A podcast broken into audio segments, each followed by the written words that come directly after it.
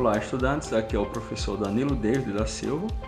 Nós estamos aqui de novo na ETEPAC, no curso técnico de Recursos Humanos com a disciplina de Ética e Responsabilidade Social. Dessa vez, estamos na competência 02, a segunda competência, onde ela tem como principal tema né, a sustentabilidade empresarial. A primeira falava sobre a ética organizacional, é ali a gente viu desde a ética, seus princípios, né, as suas definições até a aplicabilidade nas organizações e o compliance. Agora nós vamos dar continuidade diretamente sobre aí de onde paramos, né, sobre o compliance.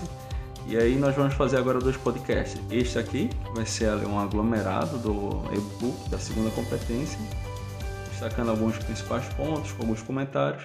E o segundo podcast, para finalizar, ele vai ser sobre a lei anticorrupção e a importância dela, os efeitos da lei nas empresas, principalmente um foco nas pequenas empresas. Então vamos lá. Nós vimos na competência 2, né, a sustentabilidade empresarial, nós vimos o que quer dizer esse termo sustentabilidade, muito associado a questões ambientais, né? Só que a palavra sustentabilidade ela é mais ampla que isso. Ela fala sobre você se sustentar, você se manter, você se perpetuar. E nenhuma empresa ela é criada, pode ter certeza disso, para que ela morra no mercado pouco tempo depois. As empresas elas são criadas para elas serem perpétuas, embora nada seja aqui nesse mundo, mas com esse objetivo, pelo menos elas, elas podem atingir um longo prazo, né? E uma performance melhor, porque elas vão visar sua continuidade. Existe ali investimento por parte dos stakeholders, também tem o interesse dos clientes, que também são stakeholders, tem contrato com parceiros e uma infinidade de outras coisas. E aí a gente viu aqui também as definições da palavra, né? O sustentar, que vem do latim, quer dizer justamente isso, sustentar-se, sustentabilidade. E aí nós vamos para a lei anticorrupção, e aqui nós destacamos alguns principais pontos, né? A lei é a número 12.846, de 1 de agosto de 2013. Ela é uma lei que veio a lei num contexto, vocês podem lembrar desse ano, 2013, onde tinham vários escândalos vindo à tona no país, sendo investigados, inclusive escândalos que estavam chamando a atenção lá fora do país, por exemplo, a Petrobras, que estava no centro de um desses escândalos, né, que era o Petrolão, ela teve que pagar uma multa bilionária lá nos Estados Unidos, por exemplo, por conta do prejuízo que ela deu a seus stakeholders, acionistas e até mesmo ao mercado por conta da, da sangria que teve na empresa, né, devido à corrupção. E aí, o que é que é interessante aqui nessa lei anticorrupção?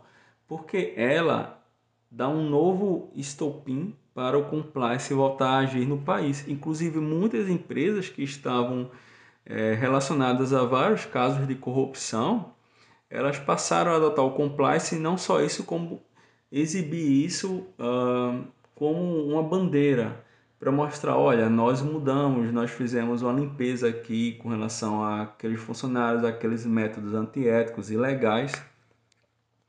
E a Petrobras é uma dessas empresas, né? Teve outros escândalos ali envolvendo é, empreiteiras e por aí vai, como a Odebrecht, teve a questão também de outras empresas menores no país inteiro.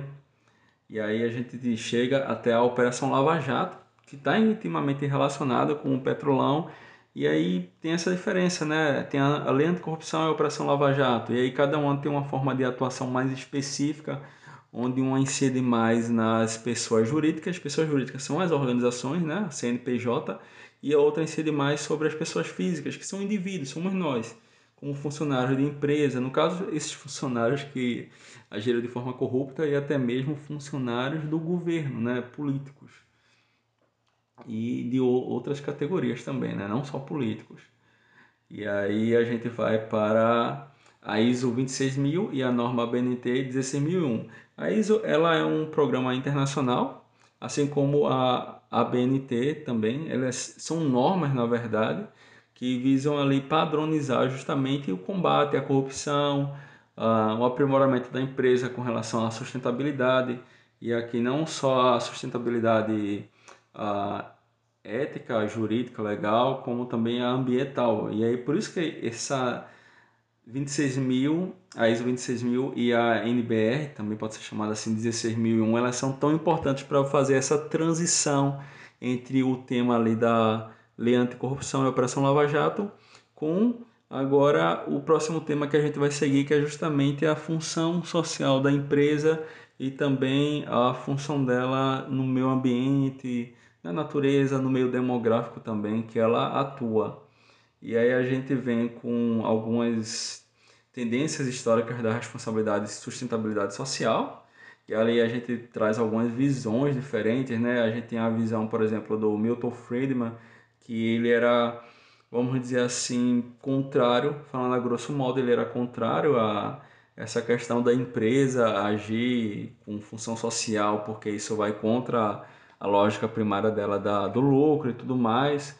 E ele reconhecia que a empresa ela não, não, não ia se igualar a uma ONG que faz filantropia, né? filantropia é caridade, ou como uma igreja, um sindicato, por exemplo. Ela vai continuar sendo uma empresa. E aí ele entende que ela poderia fazer isso puramente por marketing, né? E é o que acontece de fato, não sejamos ingênuos. E aí tem as linhas éticas também, né? Tem a linha instrumental, que é justamente entra aí esse conceito que eu falei, né, da empresa ela fazer aquilo ali por marketing, ou fazer naturalmente, né?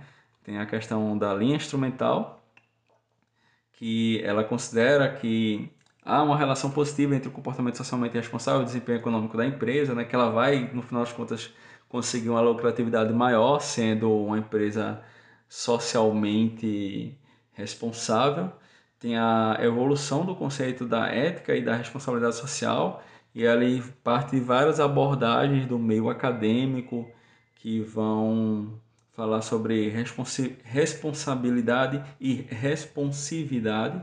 Responsividade é a capacidade da empresa de responder, dar uma resposta eficaz às questões que vão surgindo né, em relação aos stakeholders e tudo mais. A gente fala também sobre a responsabilidade social corporativa da empresa, né? Que é basicamente a continuidade desse primeiro tema. E ali a gente tem a figura da Dona J. Wood, que ela é uma acadêmica bastante influente nesse meio. E ela já vem com uma visão diferente da do Milton Friedman, né? Ela tem uma visão mais que as empresas realmente devem ser socialmente responsáveis. E aí a gente vai continuando até chegar no momento da responsabilidade social corporativa, que pode ser dividida entre ética, altruísta e estratégica. E aí também reforça aquilo que a gente falou, né? Essa estratégia é justamente isso, de utilizar a responsabilidade social como uma forma de, de marketing, de visar lucro. E assim, a maioria das pessoas talvez não se importe muito, porque às vezes a empresa ela está abordando ali e até ajudando, atuando num tema que é de interesse daquele público. E aí as pessoas sabem que a empresa está fazendo aquilo por um interesse econômico, mas se está ajudando a causa deles, então está tudo bem, né? Então também isso é uma questão que envolve ali o seu principal stakeholder, seus clientes. E aí temos a gestão antropocêntrica e a gestão ecocêntrica, que é como a gestão da empresa ela vai uh, funcionar ali com relação aos seus negócios, com relação aos seus funcionários. A antropocêntrica ela tem um foco maior no ser humano e a questão também do lucro, Uh, questões assim que são mais objetivas, mais diretas, e a gestão ecocêntrica ela tem um objetivo maior na gestão da, do ecossistema, do meio ambiente, ainda mais com todas essas questões que estão sendo abordadas já há um tempo aí com relação a aquecimento global, efeito estufa, mudanças climáticas. E aí também temos aqui até um exemplo que foi citado do filme do Pantera Negra, né, que tem a lei Wakanda, que é o meio ambiente convive ali com toda a tecnologia que tem no, no país fictício. E aí nós vamos também falar sobre abordagens antropocêntricas, ecocêntricas e também sobre o consumo e o consumidor, né? E nós somos muito importantes nessa questão, porque existe uma diferença entre a forma como nós consumimos. E tudo isso está lá no e-book, também na videoaula. E eu vou me despedindo aqui de vocês e deem continuidade com o próximo podcast que nós vamos abordar mais especificamente ali a questão da lei anticorrupção. Então é isso, estudantes. Um abraço e até a próxima.